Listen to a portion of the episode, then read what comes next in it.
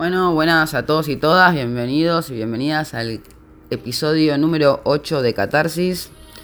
Hoy vamos a estar hablando de varios temas. Me estuvieron pidiendo, eh, tardó un poco el episodio 8, tuvo varios intentos fallidos de, salir.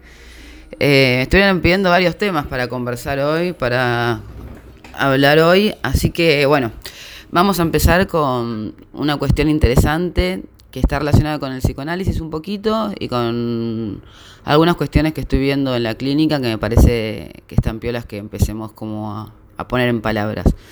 Así que vamos a hablar hoy de lo que es el síntoma, la repetición y el trauma. Entonces vamos a poner un poco de palabras para que todos entendamos de qué estamos hablando y qué podemos hacer nosotros cuando nos encontramos en esta posición. El síntoma, cuando hablamos de síntoma, nos referimos a una, ¿cómo podemos decirlo?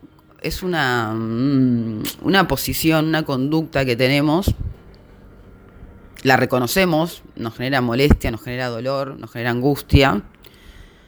Generalmente consultamos por esa razón, pero por otro lado es algo que nos cuesta mucho mover, nos cuesta mucho modificar, ¿no? O sea, lo que pasa mucho en la clínica en sesión es que la persona viene con un motivo de consulta, generalmente asociado como el nombre que le pueda poner a este síntoma, por ejemplo, no sé, tengo, voy a lo vincular que es lo más fácil, ¿no?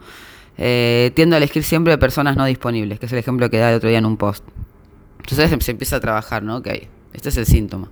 Entonces uno empieza a trabajar, ok, ¿por qué pasa esto? Empezamos a hacer un registro tanto del pasado como del presente. ¿Por qué pasa esto? ¿Por qué tiendo a elegir este tipo de personas? Trabajamos un poco con la infancia si es necesario, muchas veces no. A veces el psicoanálisis está muy asociado a el psicoanálisis ortodoxo, ¿no? A esta cosa de, del diván, la asociación libre y el, y el analista en silencio, bueno, no sé, esta forma de trabajo es más integrativa, se trabaja también con el presente, entonces bueno, se empieza a trabajar este síntoma, se empieza como, como a desarmarlo, es como si imagínense como si fuera una cebolla que la empezamos como a sacar las capas. Entonces cuando ese síntoma, ese síntoma en algún punto, esta es la parte más difícil de explicar, que Lacan es lo que empieza a llamar goce, y es donde todo el mundo dije, uh, no entiende una mierda y, deja el psicoanálisis. Nada, pero es súper interesante. ¿Qué pasa con el síntoma? Es como que nos genera sufrimiento y placer a la vez. Pero uno va a decir, no, a mí no me genera placer. Eh, yo quiero estar en un vínculo y no puedo. Eso no me genera placer. Me está generando sufrimiento. Voy a terapia, pago. ¿Qué me está hablando esta pelotuda que me genera placer? Con todo respeto, ¿no? Pero no es un placer consciente, es un placer inconsciente. Nos genera como, como una especie de, de placer porque ese síntoma lo ubicamos por, algo ahí, ¿no? Como que nos trae un mensaje a nosotros, como, como también hablábamos hoy del tema del sueño. O sea, nosotros mismos nos damos mensajes todo el tiempo a nosotros. El tema es, lo, lo podemos escuchar, nos damos el permiso de escucharlos o no. El síntoma en este caso lo que hace es tratar de, como, ¿cómo podemos llamarlo? Tratando de usar palabras eh, que, no, que se puedan entender. Eh, como tramitar, me gusta esa frase. Se trata de tramitar algo que quizás quedó en el inconsciente, ¿no? Y uno tiende a repetir, que ahí se empieza a juntar todo. A ver si lo podemos, lo podemos dar una vuelta para, para que se entienda y no quede, no quede el, el, lo técnico academicista que no me interesa todos tenemos traumas, todos sufrimos traumas, pero no el trauma como se tiende a hablar, ¿no? Del, del trauma, ay, estoy retraumada, esto me retraumó, ¿no? Porque a veces las palabras de, con contenido psicológico se, tienen un uso, ¿no? Como, como común. El trauma es como, bueno, como volviendo, estamos hoy usando un poquito de psicoanálisis que me tenía ganas, es como un quantum energético, ¿no? Que, que la psiquis no puede, no puede tramitar. Puede ser cualquier cosa, no tiene que ser algo en particular, ¿no? Algo que nos pasa que no podemos tramitar. Entonces, lo que lo reprimimos lo reprimimos porque nuestra mente es como nos protege, ¿no? Y no podemos, como cuando tenemos un sueño y, lo que recordamos es una historia y lo censuramos porque no, no, tenemos el significado y uno tiene que trabajar para reconocer el significado de ese sueño que hay atrás, que se abstrae de ahí. Todo lo mismo, se, se, guarda, se guarda en, en una parte del cerebro que le llamamos llamar inconsciente por ahora. Entonces cuando uno aparece este síntoma, este síntoma está relacionado con la repetición. ¿Por qué? Porque lo que uno trata de hacer es tramitar esa, esa situación traumática primaria, ¿sí? Y empieza a repetir situaciones. Por ejemplo, volviendo al ejemplo anterior, busco siempre personas que no están disponibles para mí.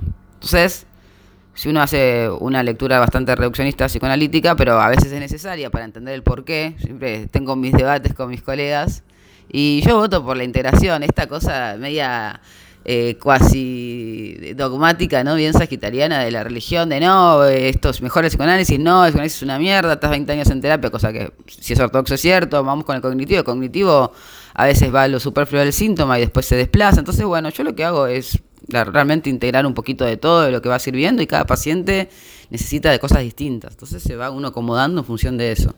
Pero volviendo, entonces cuando la persona te viene con este discurso, uno lo que primero hace es, bueno, ver un poquito el pasado, qué pasó atrás, o sea, hubo alguna situación donde esa persona no fue mirada, donde vos, o sea, supongamos que este es tu síntoma, ¿no? busco eh, vínculos donde yo quedo en tercera discordia, donde me dejo en un lugar de resto. Bueno, ¿qué me pasa a mí? Primero se trabaja en el pasado y en el presente. ¿Qué me pasa a mí? ¿Me pasó algo en, la situación, en, alguna situación? Ah, ya, me trae todo.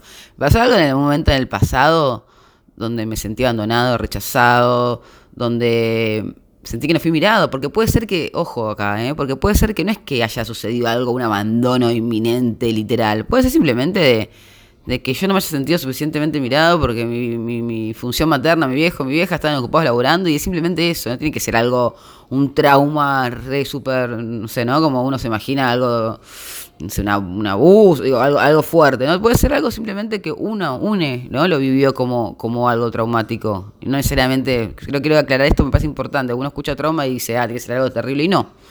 No. Pero esa persona quizás queda con esta energía, ¿no? Entonces lo que tiende a hacer es esto, repetir.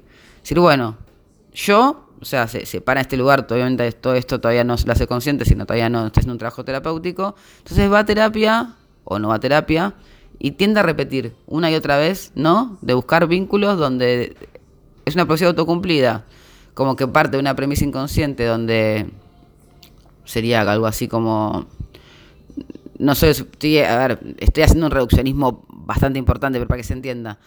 No soy suficientemente importante como para que me quieran, para que me miren, entonces busco vínculos donde se corrobore esto, que no soy mirada, que no soy querida, querida, querido, queride. Entonces, ¿qué pasa acá? Acá estamos hablando, estamos llegando, estamos uniendo trauma, síntoma y repetición. Aparece esta repetición. Y lo que nosotros tenemos, tratamos de hacer en terapia es trabajar el síntoma, trabajar esta repetición, ¿no? Porque repetición y síntoma muchas veces van de la mano, generalmente van de la mano. ¿Cómo se hace esto? Se trabaja también con el presente, ¿no? Primero, bueno, tratamos de que la persona se haga consciente. Si ya viene con este motivo de consulta, bueno, empezar a ver de dónde viene, por qué pasa, pero paralelamente, como, como trabajamos acá en el centro, es hacer un trabajo de exposición, ¿no? Se llama de, sensibilización sistemática, que es exponer a la persona a esta situación que le genera angustia, para que empiece a registrar en el presente por qué tiende a hacer esto, ¿no? Cuando de golpe decís, bueno, en vez de ahora buscar, buscamos una persona totalmente distinta, ¿no? Vamos a hacer, vamos a un experimento y vas a salir con alguien que esté disponible y ver qué te pasa, ¿sí? En estos casos pasa muchas veces que la persona le genera angustia sentir deseo. Le genera angustia ser deseada porque no sabe cómo ser deseada, porque no está acostumbrado a ser deseada y no sabe qué hacer con ese deseo. O considera que no es una persona para ser deseada. Entonces, si a mí me está deseando esa persona, esa persona seguramente algo malo tiene que tener. Algo le pasa.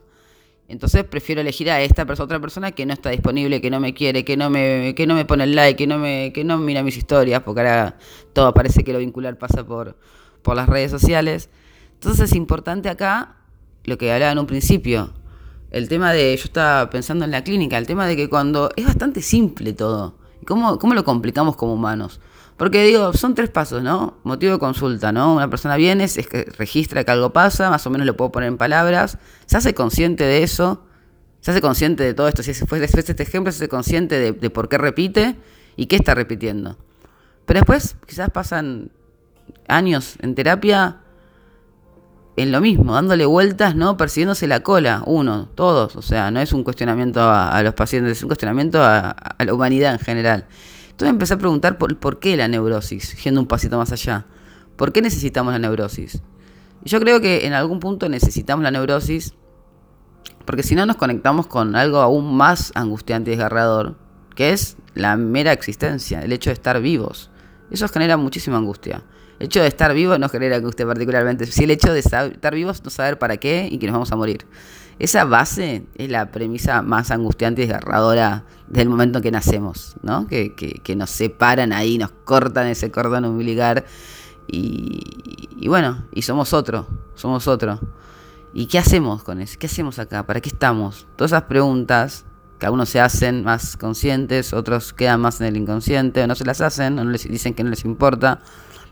Pero algo con la muerte todos tenemos, porque todos estamos vivos. Entonces siempre estamos vivos, algo con la muerte nos va a aparecer, sea consciente o inconsciente. Entonces yo pensaba, esto que hablábamos antes del placer, no es que el síntoma me genera placer, es que me es más fácil no correr el síntoma y angustiarme porque Pepe no me mira o Pepe no me quiere, que hacerme cargo que si corro la neurosis, todo esto de problemas de white people, de clase media, pero bueno, siempre aclaro porque si no parece que, ¿no? Pero bueno, eh, es más fácil, porque si yo me, me, quedo en la neurosis, ¿no? Diciendo, bueno, y me angustio, y me, preocupo, y me hago, y realmente no, no estoy, a ver, subestimando el dolor y la angustia que genera, porque yo entiendo que genera, y nunca invalidaría una emoción ajena, entiendo que genera un montón de, de angustia y dolor. Pero es importante saber que ahí hay un goce. ¿Qué es este goce que nadie entiende y generalmente se habla? Es el placer que me genera el síntoma. Es ese síntoma que hace que yo siga haciendo lo mismo. Que trate de tramitar también, sin ir a la parte más espiritual o transpersonal, siguiendo la parte más psicoanalítica, que trate de tramitar ese trauma. Porque todavía yo no, es un, trauma uno, ¿no? Yo tuve una situación que todavía no la puedo hacer consciente, no la, no la puedo tramitar. Cuando repito y una otra vez, simbólicamente, en el presente, estoy intentando tramitar ese pasado, ¿sí? Entonces, hay muchas maneras de trabajar esto. Eh, yo insisto, la integración para mí es lo mejor. Estoy podrida de ver peleas entre centros y gente súper inteligente diciendo cuál es la corriente que vale. Todas valen, todas son óptimas, todas son útiles y el tema es cómo se usa y para quién. Entonces, en este caso, lo que, como yo trabajo con lo que se realiza, es un trabajo doble, como decía antes. Es el pasado para ver cuál es ese trauma uno y poder reconocerlo y por otro lado, desde una hipótesis siempre, ¿no? Porque obviamente no tenemos memoria de eso, quizás. Quizás sí, quizás no, depende. Y por otro lado, en el presente. ¿Qué cosas distintas puedo hacer? ¿No? Se empieza a plantear objetivos. O sea, cuando uno empieza a correr el síntoma, a hacerse cargo de ese síntoma, a abrirlo, pueden pasar muchas veces la persona de a terapia porque duele un montón y porque no quiere hacerse cargo y porque implica exactamente eso, hacerse cargo de lo que a uno le pasa. Y mucha gente no tiene ganas de eso y es válido. Entonces esa persona generalmente se retira. Suele suceder. Cuanto más uno se acerca al núcleo del síntoma, la persona se empieza a molestar porque le estás. Porque uno viene a trabajar algo, uno tiene generalmente todos tenemos un tal discurso, uno viene con una angustia a trabajar algo, pero cuando le tocas eso, uno ese, ese, mm, ese síntoma genera como, como una comodidad en algún punto genera como una estabilidad, un equilibrio en nosotros. Por más que nos moleste, pero nuestro cuerpo, nuestra alma, nuestro, nuestra alma no, nuestro cuerpo está equilibrado, nuestra psique está equilibrada con ese síntoma. Entonces cuando lo movemos es como si es un tapón y lo sacamos, ¿no? Imagínense una bañadera llena con un tapón, lo sacamos. ¿Qué pasa? El agua se empieza a mover, empieza a, circular, ¿no? ¿Y qué hacemos con ese agua? Si no tenemos ni idea qué hacer con ese agua, bueno, de golpe se nos, nos inundamos, nos ahogamos. Y no, uno no se quiere ahogar. Entonces prefiere quizás seguir sufriendo porque Pepe no me mira. Pero ¿qué pasa acá? Entonces uno nunca puede seguir avanzando. Y bueno, el contexto siempre viene acompañando. Ahora tenemos una, un tránsito muy importante, ¿no? Que viene un disruptivo, un urano disruptivo que viene a, corrernos de esta zona de confort que, muchos llevamos y muchos queremos seguir llevando y nos genera contextos de afuera que nos obligan a, a trabajar estos síntomas. Sea que nos encierran y nos quedamos solos, sea que tenemos que enfrentar situaciones en relación a la muerte que hablamos antes, porque de golpe una pandemia nos enfrenta a nuestra vida y nuestra muerte, a cuestionarnos un montón de cosas. ¿Qué queremos por nuestra vida? ¿Qué es esto de la normalidad? ¿Cuál es nuestra normalidad? ¿Cuál es nuestra normalidad prepandémica? ¿Cuál es nuestra normalidad hoy en día? ¿Qué es esta nueva normalidad? ¿Qué se hace con esta nueva normalidad que se habla por todos lados? Entonces, bueno, el contexto viene también a, a hacer algo disruptivo. Cuando no queremos mover nuestros síntomas, viene por todos lados y dice, bueno, movete, tenés que moverte. No es solo terapia, digo, pasa por todos lados. Y el tema es, bueno, ¿qué hacemos con esto? Todos me preguntan, bueno, genial, entiendo todo, pero ¿y? ¿Y qué hago, Vivi? Y bueno, siempre digo lo mismo y lo voy a volver a repetir una vez más. No hay una receta de tres pasos. Cada vida, cada historia, cada subjetividad es distinta, pero es importante poder empezar a reconocer esto, ¿no? ¿Cuál es mi síntoma? ¿No? ¿Cuál es mi síntoma? Por empezar ponerle un nombre, ponerle palabras. ¿Hay algo de esto que obviamente me genera sufrimiento, pero puede ser que algo de esto me genera una especie de comodidad para no hacerme cargo, me genera una especie, es un placer entre muchas comillas, imagínenselo. No es que me genera placer, pero no les da placer, nunca un síntoma de placer, es como una falacia, si se entiende así literal, es simbólico.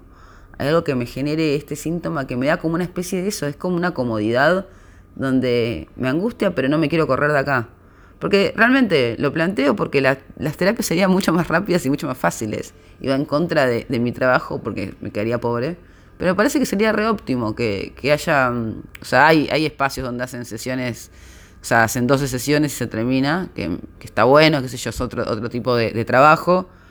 Pero acá es como que digo, bueno, hay años que la persona viene a sesión, vuelve, ya sabe lo que le pasa porque te lo dice, pero no hace el cambio. Yo, ¿por qué? ¿Qué pasa acá? Y se los pregunto a ellos también, ¿no? Si está algún paciente escuchando, sabe, porque se los digo en la cara, ¿qué pasa? Que hablamos de esto, de esto, de esto y no pasa nada. Cuesta, cuesta mucho, cuesta correrse de ese síntoma porque es, es, corta, es hacernos cargo de nuestra vida. Entonces es más fácil, uno, culpar el contexto, culpar a nuestra historia, y ahí viene la parte donde no estoy tan de acuerdo con el psicoanálisis, ¿no? Donde responsabilizamos a nuestra historia, a nuestro padre, a nuestra madre, la función paterna, materna, mal en coche, de lo que nos pasa y nos hacemos cargo de que, bueno, ahora somos seres adultos y nos tenemos que hacer cargo de lo que nos sucede y qué queremos hacer con nuestra vida, ¿no? Entonces, bueno, ¿cómo empezamos a, a encontrar esos patrones? Todos tenemos patrones de repetición, todos lo tenemos. ¿Cómo podemos empezar a encontrar esos patrones de repetición y a empezar a ver de qué manera poder dejar de repetir? ¿Qué estamos buscando en esa repetición? ¿Qué estamos intentando tramitar? ¿Qué estamos intentando hacer? ¿No? Generalmente las bases, como digo, son siempre las mismas. Somos, antropológicamente, buscamos siempre lo mismo, amor, cariño y por consecuencia, del otro lado lo que no queremos es abandono, rechazo, la no mirada. Entonces, bueno, empecemos por ahí. ¿De qué manera yo me vinculo? ¿De qué manera busco al amor?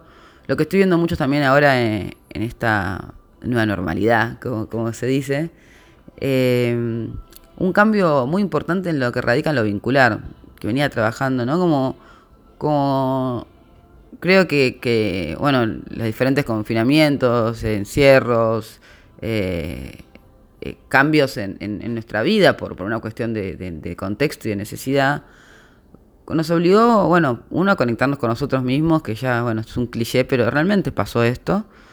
Eh, y, por otro lado es como a, reevaluar, yo creo que hubo una reevaluación, yo lo hice, y que escucho por bastantes lados en, mis amigues y, en, los pacientes también, ¿no? a reevaluar con quién me quiero vincular, de qué manera me quiero vincular, a qué le voy a dedicar tiempo, a qué vínculos le voy a dedicar tiempo, qué vínculos me nutren, qué vínculos los tenía para simplemente que estén ahí, ¿no? Como síntoma también, ¿no?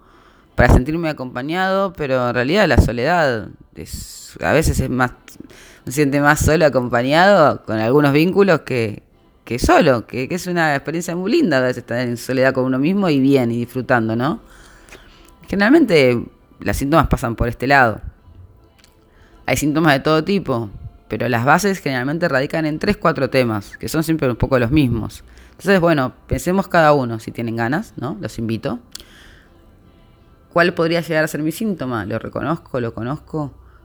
¿Qué repito para tramitar ese síntoma? ¿Qué estoy repitiendo? ¿Para qué mensaje me estoy dando con este síntoma mismo? ¿Me estoy escuchando el mensaje que mi síntoma me quiere decir?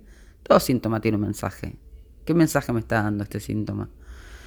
Y con la repetición, bueno, ¿qué puedo hacer? Si dejo de repetir, me voy a angustiar. Pero bueno, cuando pueda entender y ponerle palabras a esa angustia, voy a avanzar, voy a crecer, me voy a conocer más, voy a tener más control de mi vida, pero no un control así, ¿no? Como capricorniano, me sale un control de, controlar todo, o escorpiano, no sé, sino un control de un orden, recursos, una forma de, entender y ver la vida de otra manera. Eh, más recursos para conmigo mismo, ¿no? Conmigo misma. Como ponerme para una posición subjetiva de necesitar menos, no de más, más desapego, y necesitar menos de ese otro y poder que yo sea suficiente. Y eso no implica, porque siempre lo aclaro, que no podamos compartir con otros, porque es hermoso el compartir y es hermoso relacionarnos y es hermoso los vínculos, pero de un lugar sano, no de un lugar de tapón, de un lugar disfuncional, de un lugar de, de miedo, ¿no? Un lugar desde deseo, ¿sí? Bueno, creo que, bueno, un poquito más serio, se están poniendo más serios esto, catarsis que era tipo con un ahí, un conectante con tu verdad, y, pero bueno, va, va, va, va fluctuando y le damos la bienvenida a las fluctuaciones de catarsis. Me pidieron que hablemos de este tema, así que bueno, acá está un poquito. Eh, ah, me olvidé de comentar, le tiro el chivo ahora. Estamos ahora, vamos a hacer un vivo con, con dos compas, hablar un poco de las lunas, ascendentes y un poco de astro. Eh, en unas semanitas vamos a estar haciendo un cafecito para, para que puedan hacer preguntas sobre la astrología, sobre lo que quieran saber. Así que podemos tirar historias ahí en, en el Instagram. Y bueno, y también vamos a estar dando un retiro en octubre, que va a estar increíble en el medio de una quinta, que son 12.000 hectáreas, un bosque que es maravilloso, es mágico. Así que bueno, quedan pocos lugares, si les interesa se pueden inscribir, anotar. Vamos a estar trabajando todos estos temas que estuvimos hablando, sistema de creencias, miedos, inseguridades, autoestima, empoderamiento, deseo. Y bueno, vamos a estar trabajando con todas las técnicas que, que conocen. Y si no conocen, bueno, astrología, cartazo eh, meditaciones, visualizaciones, trabajo con la naturaleza, collage, escritura, bueno, de todo un poquito. Así que bueno, eh, les invito a hacer el trabajo de conectar con, sus síntomas. Es difícil ese trabajo. ¿Cuál es mi síntoma? Las dos preguntas son estas. ¿Cuál es mi síntoma? ¿Y cuál es mi patrón de repetición? Con esas dos preguntas ya tenés un montón para trabajar. Un montón, un montonazo. Bueno, espero que les haya servido y gustado. Y nos estamos viendo, escuchando el capítulo 9, que no tengo idea de qué va a tratar. Pero bueno, siempre escucho los comentarios y en función de eso me pongo a hablar, que es un poco la idea de, de este podcast y de Catarsis. Un abrazo grande. Adiós.